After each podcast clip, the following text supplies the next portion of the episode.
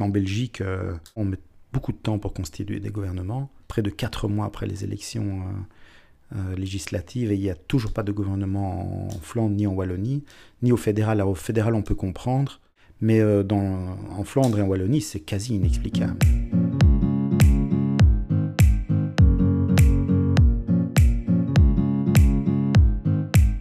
Le 26 mai, nous nous sommes tous rendus aux urnes.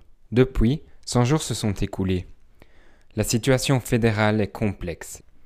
Comme vous l'avez entendu de la bouche de David Copy, la région wallonne et la région flamande attendent aussi leur gouvernement. Mais que s'est-il passé depuis 100 jours? Le soir vous emmène dans les coulisses de sa rédaction. Je m'appelle Bernard de Monti, je suis journaliste au service politique euh, depuis 2008 et je suis chef du service politique. Euh, si on veut vraiment remonter euh, le fil de la formation, évidemment, il faut repartir de la base, c'est-à-dire le vote du 26 mai, hein, avec un grand scrutin à la fois européen et national. Et là, il faut bien reconnaître qu'au niveau des médias globalement, euh, on était tous partis sur une vague verte, en fait. Puisque toute la campagne avait été rythmée par Greta Thunberg et puis ici en Belgique, Hanouna de Wever, donc les grandes marches qui avaient rythmé toute la campagne électorale. Écolo, du coup, qui passait pour le vainqueur et Groen en Flandre. Et donc, tout le dispositif journalistique était basé là-dessus, et on pensait d'ailleurs à ce moment-là que la formation du gouvernement, des gouvernements ne serait pas trop compliquée, puisqu'on avait un parti finalement plutôt euh, ouvert à la discussion, euh, sans exclusive euh, énorme. Donc, on partait vers un, un, scénario un peu tranquille finalement. Mais quelques jours, et ça c'est assez marrant, quelques jours avant les élections, je me souviens, on était à la rédaction, on était le jeudi soir, les élections c'était le dimanche, et on, appelle des partis euh, pour préparer nos articles électoraux. Et un flamand nous dit euh, on a des échos, on est très inquiet, le Vlaams Belang va cartonner. Grosse surprise chez nous. Les sondages qu'on publiait donnaient une petite hausse du Vlaams Belang, mais ça restait euh, extrêmement modéré. On n'avait plus vraiment entendu parler du Vlaams Belang depuis des années, côté francophone, depuis que le Vlaams Bloc n'existait plus. Euh, et, donc là, moi, j'ai décidé à ce moment-là, déjà dans le journal le samedi avant les élections, je me suis dit, il faut faire un truc sur l'extrême droite flamande. Donc on a quand même intégré en dernière minute un, bon papier pour dire, et si le Vlaams Belang cartonnait? Et puis le dimanche, euh, là, c'était la soirée électorale. Et on a tout de suite eu confirmation de ça. Ça, je me souviens, on était tous à la rédaction, il devait être 17h.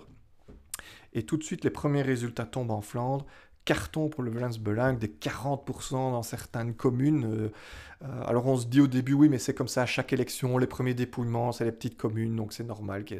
Sauf que 16h, 17h, 18h, 19h, 20h. Victoire écrasante du Vlaams Belang. Victoire aussi, enfin on va dire défaite de la NVA, mais victoire aussi parce que euh, il reste également très fort. Et ça veut dire qu'on a un bloc qui se dessine en Flandre de droite radicale, NVA, Vlaams Belang. Cette victoire écrasante du Vlaams Belang suscite quelques questions au sein des rédactions francophones, et celle du soir n'est pas épargnée. Ce qui est en jeu, c'est le cordon sanitaire. Dès la soirée électorale, il y a eu une première petite polémique quand RTL TVI a fait un direct euh, du siège euh, du Vlaams. Euh, et où on voyait le leader de ce parti. il faut savoir que en Belgique francophone, il y a un cordon sanitaire mais alors, quand le Vlaams a gagné euh, après les élections, s'est posé la question qu'est-ce qu'on fait? Est-ce que le gagnant des élections l'interroge ou pas? Donc, RTL TVI les a euh, interrogés, mais a respecté le cordon sanitaire, puisqu'ils n'ont pas fait parler le, président du Vlaams Belang en direct. Euh, mais depuis se pose quand même toujours la même question et qu'est-ce qu'on fait avec ce premier parti qu'on n'interroge pas? Euh, Globalement, le cordon sanitaire tient côté médiatique, tient à côté francophone. Par contre, il y a une énorme incompréhension de la Flandre, y compris des flamands modérés, euh, qui ne comprennent pas pourquoi un journaliste ne peut pas interroger en question-réponse quelqu'un qui fait l'actualité. À cela, pas de réponse, mais une volonté forte, celle de ne pas laisser passer les discours racistes du parti d'extrême droite. Chez les nationalistes flamands se dresse un autre parti avec lequel la communication est difficile, la NVA, et plus particulièrement sa figure de proue, Bart de Wever. Donc voilà, je suis euh, Maxime Birmé, je suis euh, journaliste politique euh, au soir, et ça fait maintenant un an que je suis particulièrement la, politique du côté flamand. Moi, je n'ai plus entendu la voix de Bart de depuis le 27 mai, et le 12 août, il, il, est revenu, il a beaucoup parlé toute la journée à tout le monde, mais entre-temps, officiellement, il a parlé à personne. Il faut savoir euh, pour que euh, Bard Weaver a une très mauvaise relation avec le soir qui date depuis plusieurs années. Ça fait, euh, je ne saurais, saurais pas calculer, mais ça fait des années qu'il n'a pas donné d'interview au soir. Il en donne à d'autres quotidiens, mais chez nous, c'est impossible parce qu'il a été euh, irrité par un, une chronique qu'on avait publiée à l'époque, chronique humoristique où un de nos journalistes euh, euh, disait la NVA nous dérange, qu'on les envoie sur un radeau sur la mer du Nord ou quelque chose comme ça, ce qui a beaucoup déplu à, à Weaver, des éditos aussi de l'époque qui n'ont pas plu à, à la NVA. Ça, c'est la version officielle. La version officieuse, évidemment, c'est que la, la ligne éditoriale du soir est plutôt pour la discussion entre les communautés, là où la NVA a plutôt ces dernières années dressé les flamands contre les francophones, ce qui n'est pas du tout notre ligne éditoriale. Donc là, voilà, je trouve que c'est capital pour un euh, journal comme le nôtre d'avoir accès à tous les partis, même si on ne partage pas éditorialement leur vue. Donc il y a beaucoup de portes qui sont ouvertes. Par exemple, Yann Yambon, qui est aussi un poids lourd de la NVA, parle régulièrement au soir. Théo Franken accepte aussi de nous parler. Donc voilà, je ne veux pas non plus exagérer la situation, parce qu'elle n'est pas celle-là. Mais c'est sûr qu'il y a un certain inconfort de notre part à parler avec Bardo Weaver, qui est évidemment la personnalité la plus influente de la NVA, mais je précise aussi que ça ne concerne pas que le soir. Je sais que la RTBF a des difficultés de ce point de vue-là, le Standard a des difficultés. La NVA est un parti assez clivant et qui donc qui clive aussi, qui choisit ses journaux euh, en fonction de leur ligne éditoriale. Là où la tradition belge était plutôt de parler à tout le monde, même si on ne partage pas leur vue. Voilà je suis rentré de vacances il y a deux semaines, ça fait deux semaines, depuis le jour où je suis rentré, c'était un hasard, mais euh, on, annonçait chaque jour que Bardo Weaver allait annoncer sa coalition. Donc c'était. Euh, la surprise était que finalement, il ne l'annonce jamais. Donc ça montre encore une fois ce que j'ai dit au début, c'est qu'il y avait beaucoup de discussions en interne, ils n'étaient pas exactement sûrs de ce qu'ils allaient faire. Euh, et donc finalement, chaque, chaque jour, on, on, était près du but. Et le vendredi, je savais déjà qu'il y avait vraiment énormément de chances que ce soit pour lundi. Ça s'est confirmé pendant le week-end, j'ai encore lu et entendu des choses. Et puis donc lundi, euh, je savais que ça allait très probablement tomber, mais en même temps, je m'y attendais depuis deux semaines. Euh, et donc ce qui s'est passé, c'est qu'il y a eu, il faut que je me souvienne, c'était hier, mais la journée était tellement longue. Euh, il, y avait déjà des bureaux de parti du CDNV et du VLD qui étaient prévus et donc c'était vraiment un signal qu'il euh, allait se passer quelque chose. Donc on attendait ces bureaux-là à 10h. Donc moi je me suis levé, j'ai eu la presse flamande qui, réannonçait que ça allait, ça allait se passer. Et puis à 10h, au moment où le VLD devait se réunir, on a reçu un communiqué de presse de la NVA avec la note de, de, Weaver, donc sa note de négociation de base.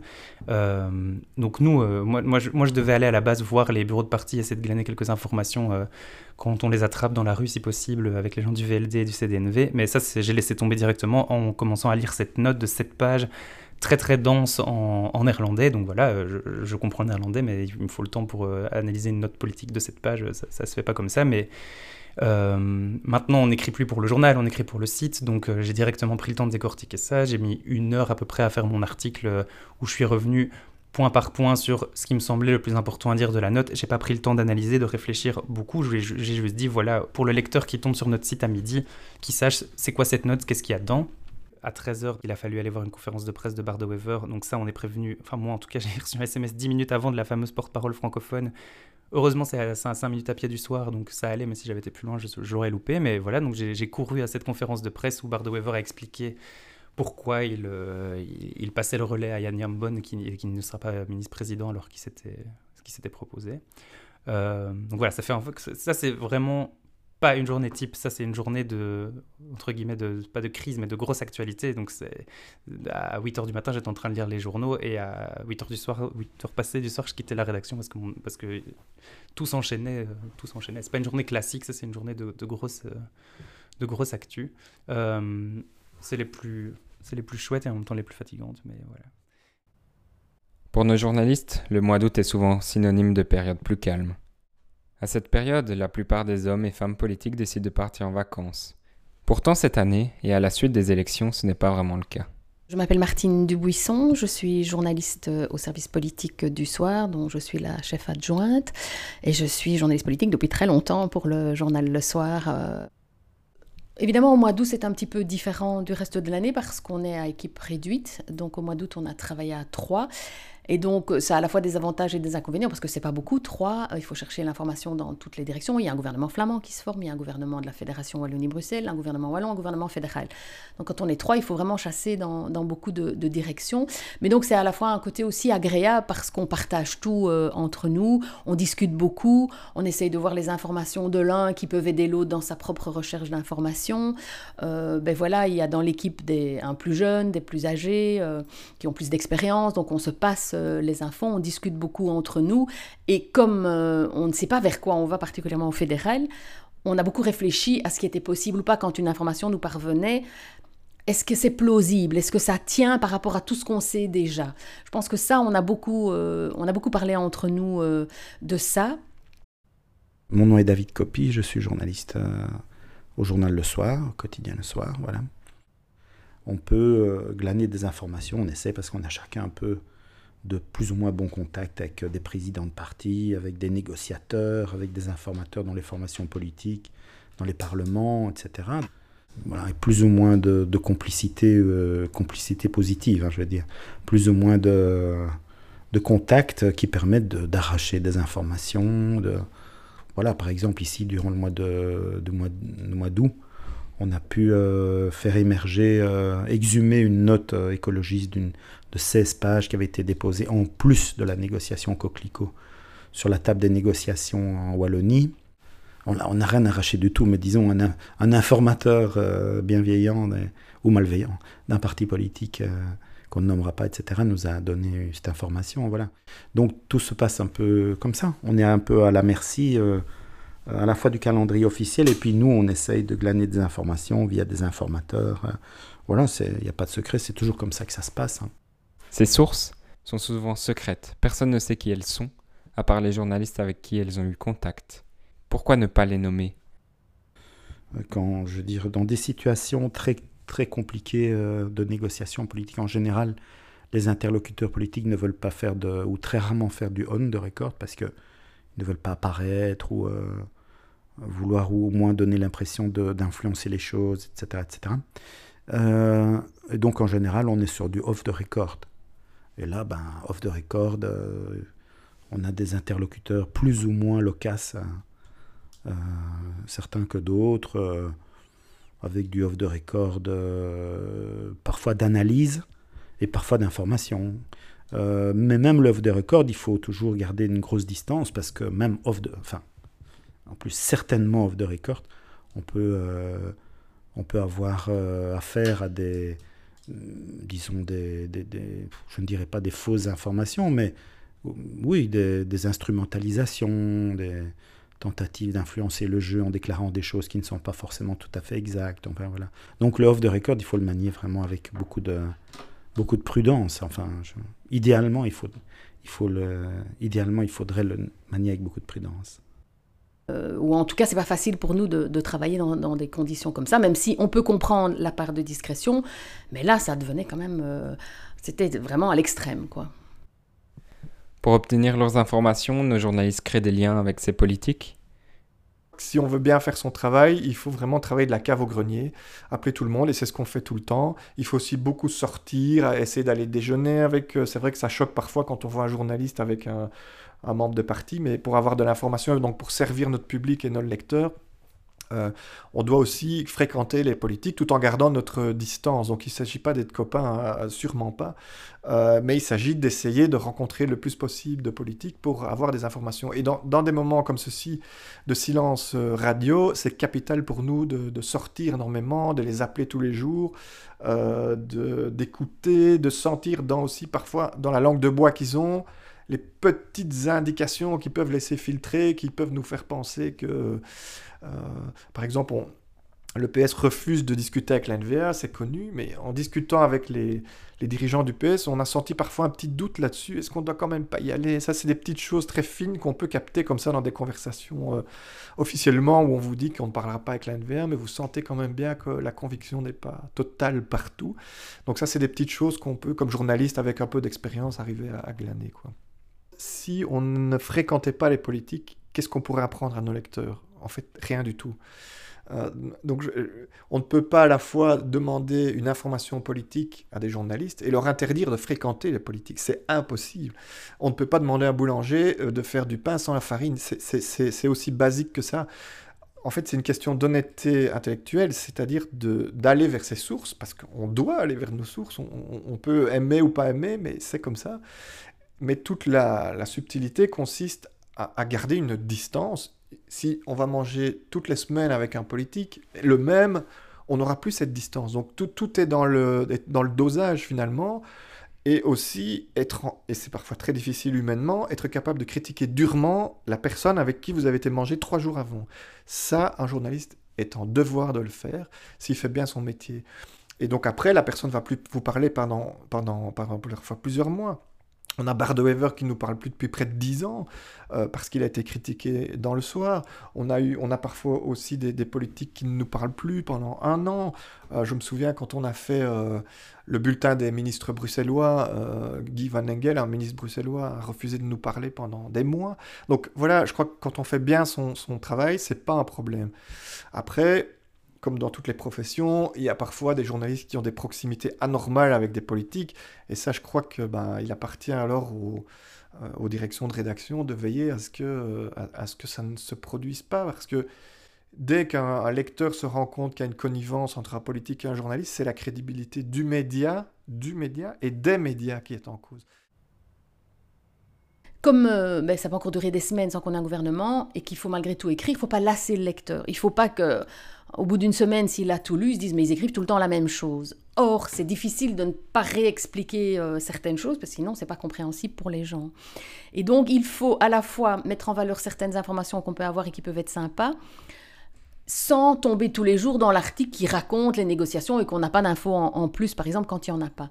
Euh, donc c'est un petit peu comme ça qu'on a réfléchi tout le mois, essayer d'avoir des informations pertinentes qui se recoupaient et puis voir quelle était leur importance dans tout le puzzle euh, qui était en train de, se construire et puis de quelle manière euh, on, valorisait l'information. Et donc parfois on avait des petites infos sympas mais qu'on n'a pas valorisées en une parce que voilà, on estimait que c'était peut-être pas si, important que ça. On peut avoir une, une, information très importante ou qui nous paraît en tout cas intéressante mais qu'on n'a pas su vérifier. Et ça, euh, c'est vraiment un principe de base en journalisme. Si on ne sait pas vérifier une information, on ne la publie pas telle qu'elle, il faut la recouper. Donc parfois, oui, on a attendu un peu en se disant, on va voir, on va voir si on arrive à, le, valider, si ça paraît euh, pertinent. Et c'est vrai que parfois, on publierait bien tout de suite parce que l'info est bonne, mais il faut vraiment faire attention parce que on peut être manipulé, euh, ou la personne qui nous le donne, même avec des bonnes intentions, peut se tromper. donc il faut vraiment toujours, toujours faire attention, oui. Et donc il y a eu des informations euh, qu'on a un petit peu retardées euh, quand c'est possible, euh, pour être sûr que, que, ce soit recoupé et vérifié, et donc crédible, parce que ça ne sert à rien de publier trop vite quelque chose qui paraît sympa comme ça, mais qui va retomber dans l'heure. Pour les journalistes, le mois d'août est souvent synonyme de période plus calme. À la suite des élections, ce n'est pas vraiment le cas.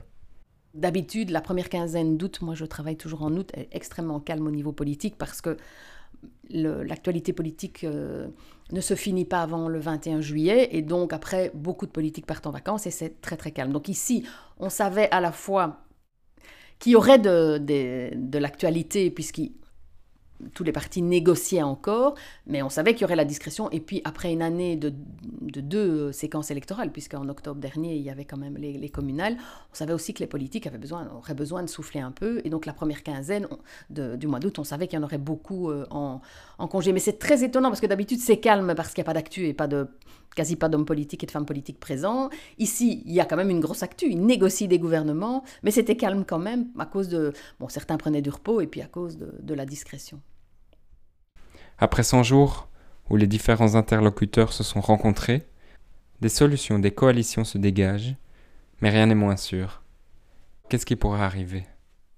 Et nous, journalistes, nous sommes autour et nous voyons qu'il y a quelques scénarios possibles d'une coalition, par exemple, au fédéral, pas toujours mathématiquement euh, idéal, ou alors avec des projets idéologiques qui sont difficilement compatibles. Donc c'est vrai qu'on est toujours à se demander, ben voilà, il y a une option avec la NVA, une option sans la NVA, et puis un retour potentiel aux urnes dans quelques mois uniquement au fédéral.